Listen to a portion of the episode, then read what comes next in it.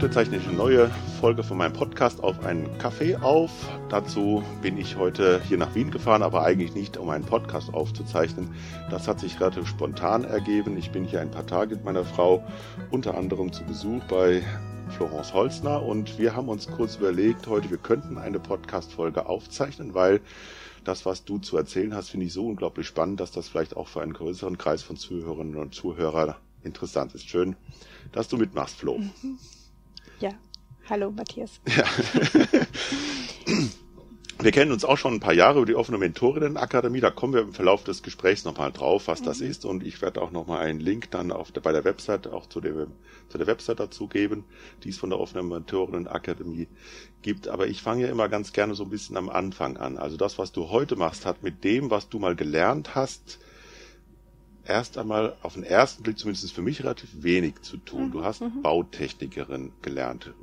Wie kam es dazu? Was hast du da gemacht? Also ich habe ähm, Schule abgebrochen. Mhm. Nicht, weil ich nicht gut war, sondern weil mir unglaublich fad war. Mhm. Und habe dann angefangen, sehr viel verschiedene Berufe auszuprobieren. Fahrräder zu bauen und Lehmöfen zu bauen. Und habe dann gemerkt, was mir wirklich Spaß macht, ist, mich mit Bauen zu beschäftigen. Mhm. Und habe dann äh, bei uns heißt das Matura mhm. nachgemacht und dann eben uns, genau ein Kolleg für Bautechnik besucht und habe dann im U-Bahn-Bau gearbeitet.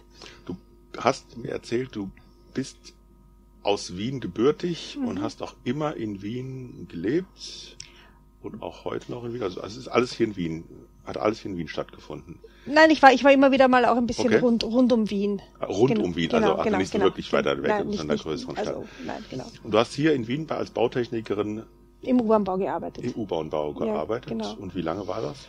Ähm, sieben Jahre. Okay, was macht eine Bauzeichnerin, Bautechnikerin im U-Bahn-Bau genau? Also ich habe in ganz verschiedenen Bereichen gearbeitet mhm. und in ganz verschiedenen U-Bahn-Baustellen. Mhm. Ähm, angefangen habe ich als Zeichnerin, wie du schon sagst. Mhm. Genau, habe aber dann sehr schnell angefangen, ähm, so Koordinierungsaufgaben zu übernehmen mhm. und habe am Schluss endlich dann bei der Simmeringer Hauptstraße so die Oberflächenkoordination gemacht. Mhm. Also wo es einfach darum geht, alle Leute, die dort arbeiten und alle die verschiedensten ähm, Menschen zu koordinieren und zu schauen, ähm, dass sie gut zusammenarbeiten. Also ist das dann so eine Art wie, wie Projektsteuerung des gesamten Bauprojektes oder wie muss ich mir das vorstellen? Nein, da habe ich noch nicht Projekt. Also okay. da, da, es ging mehr darum abzustimmen. Also Oberfläche sind wir in der Hauptstraße, da mhm. wollen ganz viele mitreden und ganz mhm. viele Bedürfnisse treffen aufeinander und die einfach zu koordinieren und zu schauen, dass, okay. dass es gut abläuft und wo fahren die Fahrräder und wo kommen die Bäume hin und diese ganz praktischen Dinge. Also mich hat immer das Praktische interessiert. Okay. Genau wie, was das, hast du wahrscheinlich eine ganze Reihe von Baustellen eben im Laufe der sieben ja, Jahre hier ja, in Wien ja. betreut. Was ist das für ein Gefühl, wenn du heute an so einer Stelle vorbeikommst, wo du mal äh, mit dran geplant hast? Macht Spaß. ich nehme auch immer gerne meine Kinder mit und erzähle ihnen das alles. Genau, also das genau. Kann, kann, ich mir gut vorstellen. Also äh, rumzugehen und zu sagen, also ich ich habe mir das mit so ausgedacht und ja. es ist, ist es dann auch immer so geworden, wie das so am Anfang in den Köpfen ist oder äh, Nö, wird's sich, nie. Wird's nie. Immer, gibt's immer es wird immer anders und immer gibt's Änderungen dazwischen. Und ich habe dann nachher auch Bauleitung gemacht äh, oder Projektleitung in einem so eine Art. Es war eine Erweiterung eines Ökodorfes, mhm. eines der ältesten Ökodorfprojekte in Österreich. Die mhm. haben eine große Erweiterung gebaut, die mhm. Siedlung Lebensraum in Gensendorf. Und ähm, da war es dann besonders lustig, weil ja auch Freunde von uns dann dorthin gezogen okay. sind. Mhm. Und das ging dann über Jahre. Jedes Mal, wenn ich dort bin, habe ich mir angehört, was für Baumängel sind. Und das, da scheint die Sonne rein und da tropft's. Und genau. Gibt es im U-Bahn-Bau auch Baumängel, die hinterher noch dann zu beseitigen sind? Ja, sicher. Überall gibt's Baumängel. Weil unten, was so in der Erde verborgen ist, ist ja, da kommt man später schwer wieder ran wahrscheinlich. Also ja, aber kann man natürlich sanieren. Mhm. Wobei in der Firma, wo ich gearbeitet habe, also deren Qualität war, dass es schon sehr, sehr lang gab. Das fand ich sehr spannend. Also mhm. die hatten so eine ganz, ganz lange Erfahrungswerte mhm. und haben immer sehr auf Qualität gesetzt. Das war okay. spannend zu lernen. Ähm, was ist das Spannende oder Tolle daran U-Bahn-Bau? Was hat dich daran fasziniert? Was hat mich am Bauen fasziniert? Also ich glaube, so wirklich Räume zu gestalten, die Menschen dann nutzen mhm. hat mich immer interessiert. Also dieses, und auch dieses, also was mich immer fasziniert, ist dieses, so Abläufe ja. mitzugestalten. Also dass alle gut zusammenarbeiten, dass die Menschen, die das nutzen und die Menschen, die verschiedenste Ansprüche haben, ja. Also auch, auch die, die Frage, wie hinter die äh, Menschen U-Bahnen, U-Bahn-Stationen nutzen, das spielt dann auch schon eine Rolle bei den Überlegungen mit. Oder bezieht sich das dann auf die auf, auf die Baustellen. Äh, genau, auf, auf, auf genau, genau, genau. Aber, aber also die, bei der Oberflächenkoordination mhm. ging es voll um die Menschen, die es mhm. nutzen. Also okay. da ging es drum, also da fährt die Straßenbahn durch, ja. der Straßenbahnschaffner hat Wünsche, ja. ähm, es soll niemand vor, vor die Straßenbahn springen und ja. wie viel fühle ich mich, wenn ich da fahre. Okay. Die Fahrgäste haben Wünsche, die Leute, die in die Geschäfte haben, an der Gasse haben Wünsche, jeder fährt die Straßen vorbei. Also wie fühlt sich dann an, wo können die Fahrräder sein, wo parkt jemand, wo kann ich Bäume, also ganz viele aber das hast du wahrscheinlich schon gemacht, indem du mit äh, Straßenbahnschaffnern gesprochen hast. Also entsteht nicht alles sozusagen in deinem Kopf allein irgendwo. Nein, nein, Büro, nur, nur in vor Ort, Kommunikation. Vor, ja, ja, genau, genau. Und da habe ich sehr schnell gemerkt, dass ich das, also eigentlich war ich ja noch sehr jung und sehr ja. frisch gefangt dazu ja. gekommen. Aber äh, es gab wirklich so Besprechungen, wo mein Chef mich hingeschickt hat und gesagt, mach das mal, das dauert jetzt zwei Jahre. Die einigen sich nie. Okay. und ich bin dann nach zwei Stunden zurückgekommen und habe gesagt, das ist die Einigung. Okay, was hat dein Chef dann gesagt? Ja, was auch. wie hast du das gemacht? Äh, ich habe mich gefühlt wie in der Sandkiste und bin da gestanden und habe den Schreien zugehört und habe gesagt, ah ja, so sehen Sie das, ah und so sehen Sie das und da sehen die das und aber ich hätte da einen Plan, wir können das doch gleich einzeichnen. Aha, also ein, ein dieses kommunikatives Talent. ja, oder, ja. oder ich bin gut in Krisen und in Konflikten. Okay. Okay. Ich meine, ich kenne ja schon einiges aus deinem Leben, fällt mir jetzt, können wir jetzt überhaupt nicht drüber reden, können ja, auch gar genau. nicht in diesen Podcast dran, aber mir fällt da so einiges ein, wenn du das erzählst. genau. äh, du bist gut in Krisen und Konflikten, aber äh, find ich, ich finde das immer wieder spannend, wie sich bestimmte äh, Fähigkeiten dann ja doch durch mhm. unterschiedliche Lebensbereiche ja, durchziehen. Und, und als, als, als junge äh, Frau Technikerin so mit so einer Erfahrung dann zurückzukommen, das ist ja, auch ein gutes ja, Gefühl, oder? Ja, ja, ja, es war spannend. und war mir vorher nicht bewusst. also eine Lernerfahrung fürs Leben sozusagen. Ja, ja. Wurdest du dann öfter in solche Geschichten reingeschickt? Ja, ja genau, dann, dann, wurde mir mehr zugetraut. Okay, das genau. ist ja dann, dann spannend. Okay. So, jetzt machst du heute etwas völlig anderes. Wie kam, oder wie, wie kam dieser Bruch, nach, dass du nach sieben Jahren aufgehört hast, äh, dort zu arbeiten? Ähm, also ich habe ja mit 18 schon mein erstes Kind gekriegt mhm. und habe mir so richtig bewiesen, dass das natürlich geht, Kind und Arbeit und mhm. Ausbildung und alles kann man gleichzeitig okay. machen.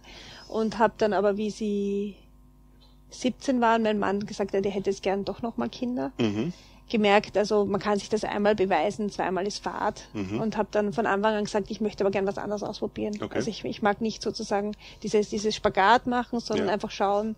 Ähm, also es war mir damals schon sehr bewusst, dass meinem Gefühl nach da viel passieren muss in unserer Kultur, dass mhm. es wirklich Spaß macht, Kinder großzuziehen. Mhm.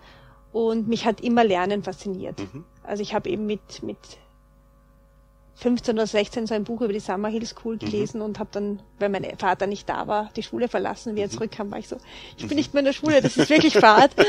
hat ihn komplett entsetzt. und ähm, also mich hat immer Lernen interessiert und mich hat immer interessiert, also wie, wie kann man Kinder gut großziehen. Okay. Und ich, also ich merke, ich bin auch jetzt in unserem Projekt so, mhm. dass ich eigentlich sage, ich bin keine Lehrerin, ich bin Lernende. Genau, du bist ja jetzt Mitgründerin eines Schulprojektes ähm, als du damals aufgehört hast und gesagt hast, so, okay, jetzt kommt das zweite Kind und dann kam später noch ein drittes mhm. Kind, war damals schon so die Idee, äh, ähm, von vornherein zu sagen, ich möchte meinen Kindern einen anderen, also, den, also dem Sohnemann, der dann geboren wurde, einen anderen Lernweg ermöglichen? War das schon von Anfang an so da? Aber nicht in diesem Ausmaß. Ja, das ist mir klar. Naja, aber genau. das, was war nein, nein, also es war, es war auch die, unsere ältere Tochter, mhm. die jetzt schon 32 ist, war zuerst in so einer ganz normalen Volksschule mit mhm. freiem Lernen und dann später in einer Alternativschule. Mhm. Und auch für die haben wir mit 15 dann so ein Projekt gegründet, okay. wo sie erwachsen geworden ist, ja. Okay. Jetzt muss man ein bisschen erzählen, weil oder ein bisschen erklären, weil das Schulsystem oder ist ein bisschen anders in Österreich mhm, wie in mhm, Deutschland. Mhm. Also ähm, mal in drei, also bevor wir noch vielleicht gleich noch auf einige Details auch kommen, wie die Schule aufgebaut ist und auch was deine Rolle da drin ist. Das ist ja auch das Spannende nochmal. So in, in drei Sätzen, wo ist der Unterschied zu einer normalen Volksschule? was ihr jetzt machen könnt. Und das geht so, glaube ich, in Deutschland. Genau, es geht nicht in Deutschland. Das ist ein, ein ganz skurriles Überbleibsel aus der mhm. Zeit Maria Theresias, dass mhm. ja die Maria Theresia die Schulpflicht eingeführt hat. Okay. Und die ganzen Adeligen damals gesagt hat, kommt ja nicht in Frage, unsere Kinder gehen noch nicht in die Schule. Und darauf gibt es in Österreich dieses skurrile Überbleibsel, die Abmeldung zum häuslichen Unterricht. Okay. Und das nutzen ganz viele alternative Schulprojekte in Österreich, dass die Kinder offiziell zum häuslichen Unterricht abgemeldet sind und mhm. dann einfach die unterschiedlichsten Lernerfahrungen machen mit wo immer sie sein wollen. Genau, aber dann eben halt einmal im Jahr zu einer Prüfung. Zu einer Externistenprüfung gehen, genau. Zu einer? Externistenprüfung heißt Externisten. das. Genau, externe also, Genau, externe genau. und genau. Ähm, genau. Und, und, und, euer Schulprojekt, in dem du jetzt tätig bist, mhm. Äh, ist genauso eine freie offene Schule, in denen sich dann. Genau, also wir sagen auch gar nicht Schule dazu, wir sagen Lernzentrum ja, okay. oder Co-Learning, ja. äh, weil wir merken, dass wenn man Schule sagt, wir alle in so Muster hineingeraten. Genau. Und wir es einfach ganz spannend finden, einfach mal zu sagen, wenn wir einfach überlegen, wie Kinder gut groß werden und wie wir gut lernen und zu den Menschen werden, die wirklich was beitragen können, was braucht's dafür? Okay. Genau, also wie, also dieses ganze Projekt ist, ich habe gestern lustigerweise darüber nachgedacht. Also wie ist unser Projekt eigentlich entstanden? Ja. Weil es gerade einfach auch so diese, diese Auseinandersetzung gibt, wer ist jetzt eigentlich der Gründer und von wem mhm. ist die Idee? Ähm, also wir waren vier Leute, die sich getroffen haben, ganz spontan im Februar vor fünf Jahren. Mhm. Und jeden Donnerstagvormittag gesagt haben, also wir haben das Gefühl, die Bildung, wie sie in Österreich ist, das kann ja nicht das sein, was mhm. die Zukunft beschert und haben uns einfach ganz zwanglos darüber unterhalten, wie hätten wir es denn gerne. Okay. Und nach drei Monaten war plötzlich so die, die, die, klar, das ist voll spannend, machen wir es doch einfach. Ja. Und dann haben wir zwei Infoabende gemacht und die waren bummvoll okay. mit jeweils über 60 Leuten und das zweite Mal, glaube ich, waren es noch mehr. Und im Juni hatten wir, ohne irgendwas getan zu haben, 24 angemeldete Kinder. Okay. Und ich habe mir heute gedacht, also eigentlich die wirklichen Gründer waren die Eltern dieser 24 Kinder, mhm. die auf zwei Infoveranstaltungen, mhm. wo wir wirklich gesagt haben, also eigentlich wissen es wir nicht. Wir wissen, es ist total nötig, was Neues auszuprobieren. Lasst es uns doch probieren. Mhm. Aufgestehen und gesagt haben, ja, lasst es uns probieren. Okay. Und so habt ihr damals angefangen? So haben wir angefangen. Und unsere, vielleicht ganz kurz, unsere, ja. also wir haben zwei ganz wesentliche Punkte. Also einer der wesentlichen Punkte war, dass wir wollten ein Dorf gründen. Mhm. Also einfach Orte, wo Erwachsene da sind und ihrer eigentlichen Arbeit nachgehen und die Kinder einfach so wie früher im Dorf beim Schmiedarbeiten oder beim Bäcker mitarbeiten mhm. einfach sehen, so funktioniert Erwachsenenleben und einfach ins Erwachsenenleben rein wachsen können. Mhm. Und das zweite war, dass wir gesagt haben, es wird uns, also es gibt Montessori-Pädagogik, es mhm. gibt spannende Ansätze, aber es gibt nichts für über Zwölfjährige, außer ja, okay. mit Büchern stucken. Mhm. Und wir gesagt haben, das würden wir gerne erforschen. Mhm. Und heute in der Schule, also äh, Christine und ich konnten sie ja gestern ähm, besichtigen. Habt ihr, glaube ich, 30 mhm. Schüler und Schülerinnen? Mhm. In welcher Altersspanne? Also die kleinste ist drei und der älteste 18. 18, also ihr geht praktisch vom das gesamte Schul also wie im Dorf, ja. also wir haben einfach gesagt, also die ganz Kleinen sind, also wir haben bewusst gesagt, wir gründen keine Kindergruppe, mhm. sondern es sind hier Menschen, die haben eins, zwei, dreijährige Kinder ja. und die sind einfach da. Ja. Und es ist ganz schön, also wir haben immer wieder so Ängste, ob das jetzt gescheit ist, ja, ja. aber wir sehen, es ist wirklich wie im Dorf, ja. ja. Also die Dreijährige sitzt mit den Achtjährigen und macht ihre Dinge mit und dazwischen ist sie bei ihrer Mama drüben im Büro. Und ihr habt eure Lernpläne und ich habe auch gestern äh, zum ersten Mal ähm, gelernt, dass man auch Scrum sozusagen in der Pädagogik durchführen mhm. kann.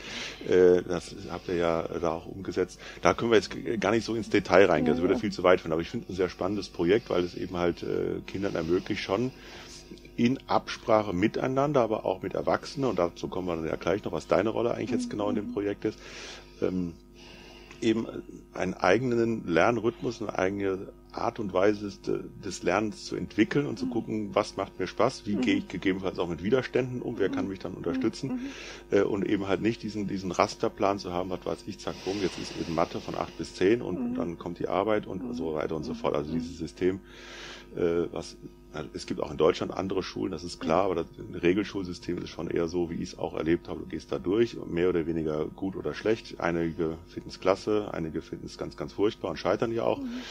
Ähm, also, aber die, diese, äh, ich weiß auch gar nicht, ob ich zum Beispiel als, als, als junger Schüler in so einer Schule glücklich geworden wäre. Also Mhm. ähm, das weiß ich gar nicht. Also ich, ich bin einer gewesen, der durch dieses klassische Schulsystem eigentlich ganz gut durchgekommen Mhm. ist. Aber ich kenne auch äh, genügend äh, Kinder und Jugendliche und auch heutige Erwachsene, die äh, doch massiv darunter gelitten haben, dass sie eigentlich mit so einem System nicht klarkommen. Sowas finde ich dann schon ganz spannend. Du hast dieses Projekt mit aus der Taufe gehoben, auch wenn du sagst, klar, die Eltern waren eigentlich diejenigen, die es euch ermöglicht haben. Was ist jetzt deine Arbeit, die du da in diesem Projekt durchführst und von der du sagst, das ist schon etwas, etwas ganz Tolles, was ich da machen kann? Also die, die, der spannendste Teil der Arbeit ist eigentlich dieses ähm, als Gruppe zusammenzuarbeiten. Mhm. Und ähm, also es ist die Erwachsenengruppe Mhm. unheimlich toll. Also es sind ganz viele Menschen, die sehr konfliktfähig sind und sehr viel bereit sind, sich mit sich selber auseinanderzusetzen. Und dasselbe gilt für die Kinder. Mhm. Also ich habe das Gefühl, wir haben einen sehr großen Raum für inneren Wachstum, Mhm. der einfach dadurch entsteht, dass wir als Erwachsene dazu bereit sind. Mhm. Wir Erwachsene heißt die Eltern Genau. und einige, die mehr oder weniger auch während des Tagesablaufs in der Schule dann anwesend Genau, sind. genau, genau. Wie viel sind das, die da so, also als, Mindestens fünf Erwachsene sind immer da und es sind manchmal auch zwölf. die würden sich jetzt nicht Lehrkräfte nennen, aber äh, Nein, sie sind gar nicht, definitiv nicht, nein. Begleiter und Begleiterinnen von, Genau, von den genau. Kindern. Und ab und zu machen auch, sind auch Eltern dabei, das habe ich ja auch, glaube ich. Genau, auch, genau, äh, also- Eltern können an diesen, äh, ja, wie nennt man das, Vormittagen äh, Genau, teilnehmen. Also genau. Und es gibt auch Eltern, die bei uns sitzen und einfach ihre Arbeit machen. ah, Genau. ihre, genau. eigene Arbeit. Ihre eigene Ah, Arbeit. ja, okay. genau. Was genau ist jetzt deine Rolle in diesem Raum halten? Je so nach Stimmung machen wir Zirkusdompteurin und manchmal. genau, also einerseits bin ich die, die den Überblick bewahrt Mhm. und einfach schaut, dass alle, die da sind, das kriegen, was sie brauchen Mhm. und dass die verschiedenen Interessenskonflikte Ja. gelöst werden und geregelt werden. Also wieder das, was du schon damals Genau, als Bautechnikerin da genau. Ja, sehr ja. eine Erfahrung war. Ja, das, das, genau, ist, da gibt es genau. so einen Faden, ja, genau. genau. Äh, Auch den Raum für Wachstum zu halten, Mhm. ist meine Aufgabe. Also wir haben kleine Kinder, die ganz entspannt kommen Mhm. zu uns und ganz lernfreudig sind, aber wir haben auch uns ganz bewusst entschieden, was die meisten Schulen nicht machen, auch die ganzen Alternativschulen Mhm. nicht. Also wir nehmen auch Kinder, die schwere Schultraumas haben Mhm. oder ähm, gar keine Lust mehr am Lernen haben. Mhm. Und für die den Raum zu halten, also gestern hat eines der Mädchen, die ganz schwer traumatisiert ist, ist sie drei Stunden im Kreis gegangen und hat immer wieder bitterlich geweint, Okay. weil sie so gemobbt wurde in der Schule, Mhm. dass sie, egal wer sie anredet, sie das Gefühl hat, der, der kränkt mich jetzt wieder. Mhm. Und es ist ganz spannend, diesen, diesen Raum für sie zu halten. Ja, du bist, weinst jetzt Mhm. und immer wieder das Gespräch zu suchen. Schau, der hat es wirklich nicht böse gemeint. Mhm. Der war neugierig auf dich. Mhm. Und das ist für sie, glaube ich, eine ganz heilsame Erfahrung, aber Mhm. ist immer wieder sehr, sehr viel Feingefühl Ja. nötig. Also sowas wie, also Überblick behalten, klar, aber Mhm. auch sowas Beziehungspflege. Genau, genau, dazu. genau. Das, also es ist Ja. ein Teil, der uns ganz wichtig ist. Also Ja. ich glaube, das ist etwas, was Erwachsene wie Kinder ganz dringend brauchen und wir Ja. viel zu wenig haben. So Ja. Räume zu haben, wo ich als Mensch, genauso wie ich bin, wirklich wichtig bin. Okay. Wie ist das so mit dieser äh, Entwicklung? Also ich frage ganz, wer ist auf die Idee gekommen, da mit Scrum zu arbeiten? Ist das auch etwas, was von dir oder von aus der, den Erwachsenen? Das ist von mir Kreis- gekommen, Okay. ähm, weil wir genauso gearbeitet haben und ständig dafür geschimpft wurden. okay. Also Ja. Um Gottes Willen, ihr müsst am Anfang des Jahres sagen, genau jede Woche, Ja, ja. was ihr wann lernt. Ja. Und, ähm, und wir, ihr seid furchtbar, weil ihr ändert ununterbrochen eure Pläne. Mhm, Und mhm. ich habe letzte Woche geglaubt, heute ist das und ihr macht aber das. Genau, und dann habe ich dieses, dieses Buch über Scrum gelesen Mhm. und gemerkt, aber das ist genau das, was wir machen. Mhm, Ja? mhm. Also wir haben einen ganz klaren Plan, was am Ende des Jahres Ja, rauskommen soll. Da wird kein Millimeter abgerückt. Aber zwischendurch kann sein, dass wir dreimal so schnell mit Mathematik Ja, fertig klar. sind oder wir brauchen drei Monate statt einen Monat. Genau, dann hängen die Zettel für Mathematik eben schon weiter Genau. rechts oder links. Genau. Und äh, du hast auch gestern, glaube ich, gesagt, äh, wenn bestimmte Zettel äh, monatelang, sag ich mal, auf einer Stelle hängen, dann ist es eventuell auch ein Zeichen, da nochmal genauer hinzugucken, Genau, weil genau. die, äh, die Art und Weise, wie die Aufgaben bearbeitet werden, ja sehr stark auch von den Schülerinnen und Schülern selbst bestimmt und miteinander erarbeitet werden, genau. natürlich auch unter eurer Unterstützung, genau. aber da geschieht schon sehr viel äh, selbstbestimmtes Lernen auch in diesen Gruppen, die sich dann Genau, also genau, selbstbestimmtes Lernen halt mit der Eingrenzung, dass wir diese Externistenprüfungen haben und mhm. da eine Verpflichtung ist. Mhm. Was ich aber auch ein sehr spannendes Lernen ist für die Kinder. Also es gibt Freiheit und es gibt einfach mhm. diese Aufgaben, die wir erfüllen mhm. und wie gehen wir damit um. Ist das die Arbeit, die du dir damals vorgestellt hast? Also so, dass da nicht alles Gold ist, was glänzt, ja, aber ja. ist es so das, wo du gesagt hast, dafür habe ich sozusagen auch bewusst damals gesagt, ich höre jetzt mit meinem Beruf auf und will sozusagen, ja. das, da würdest du sagen, bist du ja, dabei. Ähm, hat wahrscheinlich auch was damit zu tun, äh, jetzt kommen wir nochmal zur offenen Mentorenakademie und zu Fritjof Bergmann, in dem wir ja beide auch verpflichtet sind. Also offene Mentorinnenakademie, kannst du besser erklären wie ich. Genau. genau. Also begonnen hat's alles vor, vor 10, 11, 12 Jahren in Freiburg. Mhm wo der Fritjof Bergmann einfach so eine, so eine Einjahresausbildung angeboten mhm. hat, so Mentorin der neuen Arbeit. Und daraus hat sich ein fortlaufendes jährliches Treffen, mhm. das ist die Mentorenakademie, wo wir uns einfach gegenseitig schauen, wo stehst du, mhm. wo entwickelt sich was, ein offener Raum für, für Entwicklung. Genau. Und äh, Bezug ist immer noch äh, die neue Arbeit von Fritjof Bergmann. Genau, genau. Also meine Frau und ich gehören ja auch dazu. Wir kommen ja mhm. auch regelmäßig zusammen. Ähm, aber es geht inzwischen äh, auch immer noch mal darum, auch, also der Ansatz von Fritjof Bergmann ist nicht, nicht das einzige mehr, was mhm. uns da beschäftigt. Mhm. Der, der mhm. Quell kam von mhm. da in einem, einem bestimmten Jahrestreffen hat Fritjof ja selber noch teilgenommen. Ich habe ihn zwar da selber ja nie erlebt, aber äh, ich habe das ja auch erzählt bekommen. Christine war ja schon viel öfter dabei wie ich. Ähm, bei Fritjof Bergmann ist ja so dieser Punkt, ähm, dass er sagt, es gibt kaum etwas, was einen Menschen glücklicher oder zufriedener macht, mhm. als eine Arbeit, die er oder sie wirklich, wirklich will. Würdest du sagen, das, was du jetzt machen kannst, ist so eine Arbeit, die du wirklich, wirklich willst? Ja, ganz definitiv. Auf jeden Fall. Ähm, wir haben das auch schon gestern, als wir im Markhof, so heißt das äh, Unternehmen, äh, Dorf in der Stadt, mhm. ist glaube ich der Untertitel, also das mhm. nimmt auch diesen mhm. Begriff Dorf mhm. nochmal auf, fand ich ganz spannend ähm, ähm, haben wir gestern auch drüber geredet, äh, so wie es momentan organisiert ist, arbeitest du dort nicht im Sinne von Erwerbstätigkeit, mhm. sondern du wirst nicht bezahlt für deine mhm. Tätigkeit. Mhm. mhm. Ist das ein Problem? In einer Gesellschaft, wo ja eigentlich für eine Arbeitsleistung ja auch äh, Geld gezahlt wird? Ja, ich werde das ganz oft gefragt mhm. und ich habe auch schon intensiv darüber nachgedacht. Mhm. Also ich glaube, ich bin jetzt 50, mhm. habe ganz viel gemacht in meinem Leben und habe ganz lange meinen Wert über die Arbeit abgeleitet und über irgendwas schaffen und merke einfach, dass wir sind in einer Kultur, wo die Ungleichverteilung von Geld mhm. Auf die verschiedenen Arbeitsbereiche komplett mhm. Dass die nicht passt, das wissen wir ja. Genau, also richtig und eben, und ich habe das Gefühl, also, also der Anspruch an mich jetzt zu sagen, also wir machen, also mir ist viel wichtiger zu sagen, also wir sind unglaublich reich in Europa ja. und also mein Vater war an der Uni und hat, seit ich ein Kind war, erzählt, was mit der Bildung geändert mhm. gehört. Also ich möchte diesen Luxus, den wir mhm. haben, mhm. dass mein Mann zufällig einen Beruf hat, wo wir mhm. davon leben können, mhm. einfach nutzen, um wirklich was weiterzubringen in der mhm. Bildung. Das, dafür brenne ich einfach.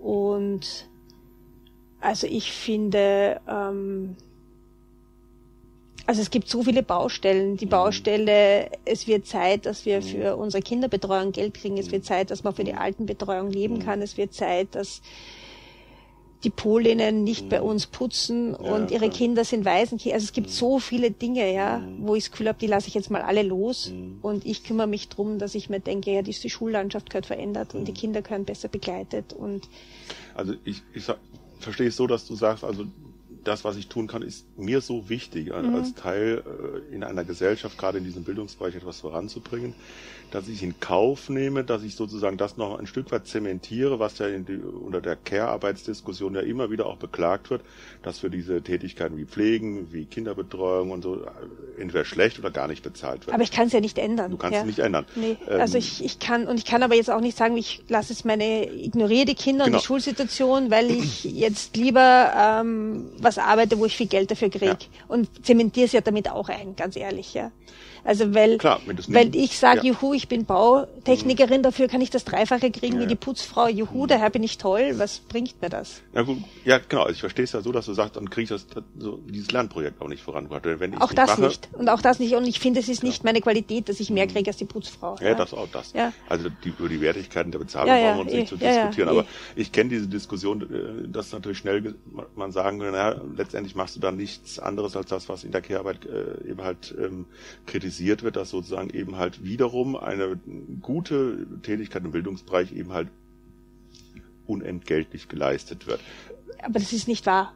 Okay. Also, also ich habe vorher ein Jahr in der Alternativschule als Lehrerin gearbeitet und habe 900 Euro gekriegt für Mhm, 40 ist auch nicht Stunden. ja. Ja, das ist Und das Problem, ja. Beide Kinder gehen in die Alternativschule, Ja. würden wahrscheinlich so 1200 Euro dafür zahlen. Okay. Mhm. Ja, das ist einfach eine Verrücktheit. Ja, Seid ihr in irgendeiner Weise in diesem Bereich auch politisch tätig oder in Gespräch mit? ja ganz, Okay. ganz, ganz viel. Ja. Weil das eine ist ja das, das Tun, was möglich ist, aber das Mhm. andere ist ja auch zu sagen, also am System müsste sich was ändern. Wir Absolut. vielleicht- Am Okay. System müsste sich was ändern und äh, ich glaube, aber, aber so auf so viel umfassende Art und Weise, dass ich glaube, dass wir momentan einfach nur mal so Leuchtturmprojekte machen können und den Leuten Mut machen. Okay. Also ich glaube, dass die, also weiß gar nicht, wie umfassend wir das ändern müssen, dass wirklich alle Frauen von dem, was sie tun, leben können und sagen, ja, und ich kann jetzt die Schule meiner Kinder zahlen oder die Schulen kriegen öffentliche Gelder. Also es ist so, dass also fast alle Alternativschulen in Österreich gibt es ehrenamtliche Mitarbeiter, ja. Oder die Lehrer kriegen so wenig, dass sie sich halt die Schule nicht leisten können. Oder die eine Schule, die ich kenne, da arbeitet die, die Direktorin ehrenamtlich und jeden Abend geht sie in ein anderes Abendgymnasium unterrichten und kriegt dafür ihr Geld. Dafür ja. ihr Geld. Hm. Seit 30 Jahren. Hm. Weil sie so viel Spaß dran hat, ja.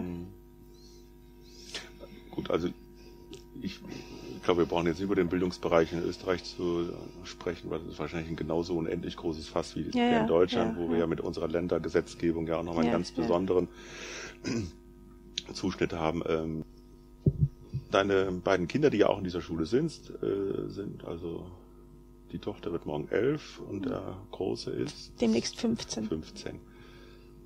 Wo siehst du dich denn in zehn Jahren? Bist du auch noch dann im Schulprojekt? Dann Ja, sind deine ja Kinder viel entspannter. Viel entspannter. Weil die eigenen da nicht mehr dabei sind. Genau, also das ist einer, also wir haben ja gerade eine große Krise Ja, im Co-Learning. okay. Ähm, das ist einer der Vorwürfe. Hm. Also da mein, mein Mitgründer hätte gern eine unabhängige Direktorin, Okay. Die nicht ihre eigenen Kinder drin Okay, hat, die nicht ja, vermangelt ja, ist, ja. ja, Und ich kann ihm total recht geben, aber wer zahlt die, ja. Ja, ja, schon klar.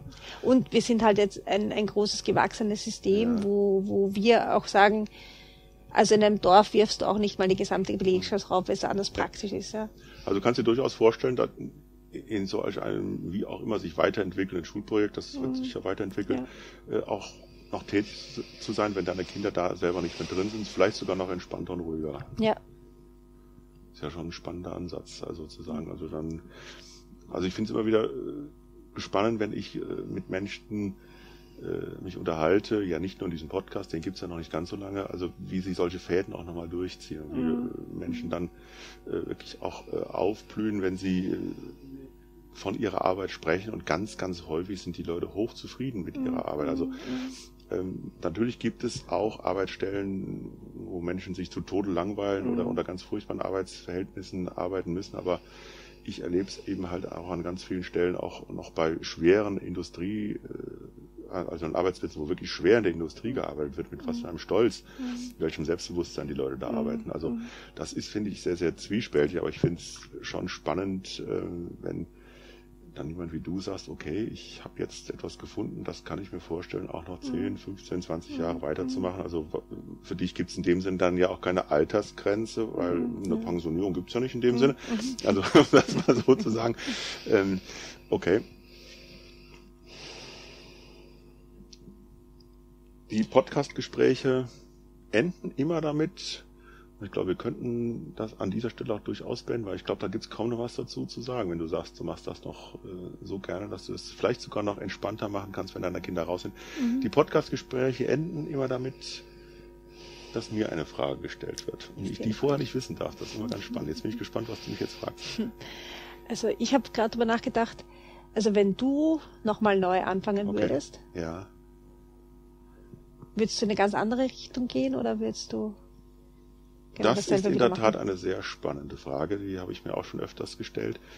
Ähm, also ich bin ja ein extrem neugieriger Mensch, also ich glaube, äh, also wahrscheinlich, wahrscheinlich gibt es verschiedene Antworten darauf. Also eine wäre, was ich, glaube ich, als junger Mensch unglaublich gerne gemacht hätte, aber niemals die Voraussetzung hätte. Ich hätte gerne Meteorologie studiert, weil ich Wetter unheimlich spannend finde und, und Klima und so. Ähm, aber ich weiß nicht, ob ich es wirklich machen würde. Mhm. Ich weiß nicht, ob ich nochmal äh, Theologie studieren würde mit dem Blick aufs Pfarramt. Ähm, ich habe damals ja auch angefangen mit dem Theologiestudium eigentlich mit dem Ziel, was weiß ich, dann zu promovieren und an der Uni zu bleiben. Das hat aus bestimmten Gründen damals nicht mhm. geklappt, vor 30 Jahren an der Massenuniversität aus bestimmten Gründen. Aber ich habe mir den Traum der, äh, der, der Promotion ja dann später erfüllt. Also in diesem, diesen Bereich habe ich dann schon. Also ich glaube, in diesem, diesem Übergangsbereich zwischen äh, Wissenschaft und, und, und Praxis, in dem ich ja jetzt auch arbeiten mhm. kann in einer gewissen Weise. Ich habe ja mit Wissenschaftlern und Wissenschaftlerinnen zu tun, aber auch ganz viel mit, mit Praktikern. Das mhm. finde ich unglaublich spannend. Von daher kann ich die Frage nicht ganz sicher beantworten, ob ich nochmal Theologie studieren würde, aber ich wüsste jetzt spontan auch nicht, für welche Geisteswissenschaft ich mich dann entscheiden würde. Also mhm. Also wahrscheinlich nicht Pädagogik mhm. und auch nicht äh, Psychologie. Das habe ich auch beides schon mal im Fernstudium ja auch noch gemacht. Also mhm. es könnte sein, aber das könnte jetzt auch daran liegen, weil ich eben halt sehr neugierig bin und Soziologie noch nicht studiert habe, was ich dann sagen würde. Vielleicht könnte ich es auch mit der Soziologie probieren. Zumal ich heute weiß, dass, äh, zumindest wird mir das immer gespiegelt, dass in vielen soziologischen Überlegungen Religion als, als Thema kaum vorkommt, mhm, als mhm. Teil unserer Gesellschaft wenig reflektiert, mhm. was ich eigentlich unglaublich finde. Ähm, könnte ich mir vorstellen, in, in so eine Richtung nochmal zu gehen. Aber, ähm, Aber Religion ist für dich ganz zentral.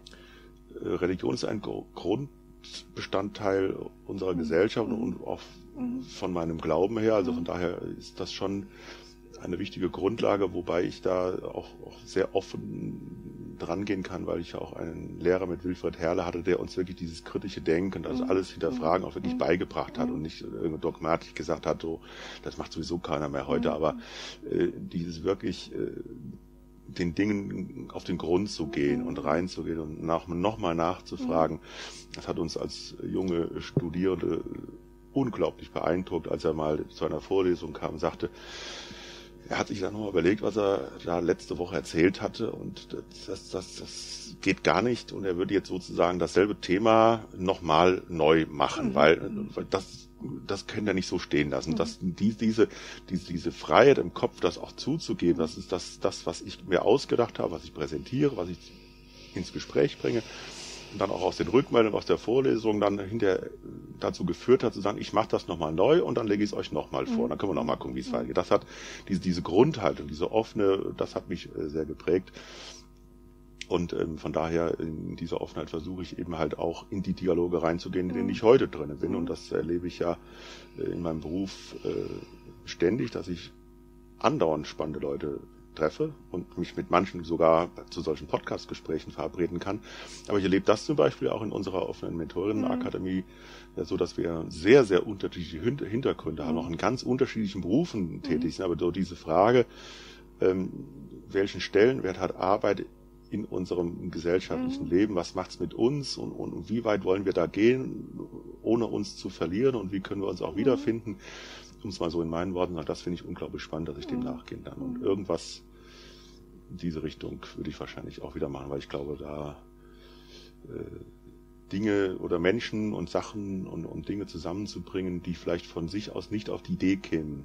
Mhm. Also Dinge zu verbinden, mhm. die sonst nicht verbunden wären, mhm. wenn ich da nicht so ein Stückchen so ein Anschieber bin. Das macht mir mit am meisten Spaß und das äh, sowas würde ich wahrscheinlich an anderen Stellen auch machen, wenn ich nicht zufälligerweise Theologie studiert hätte.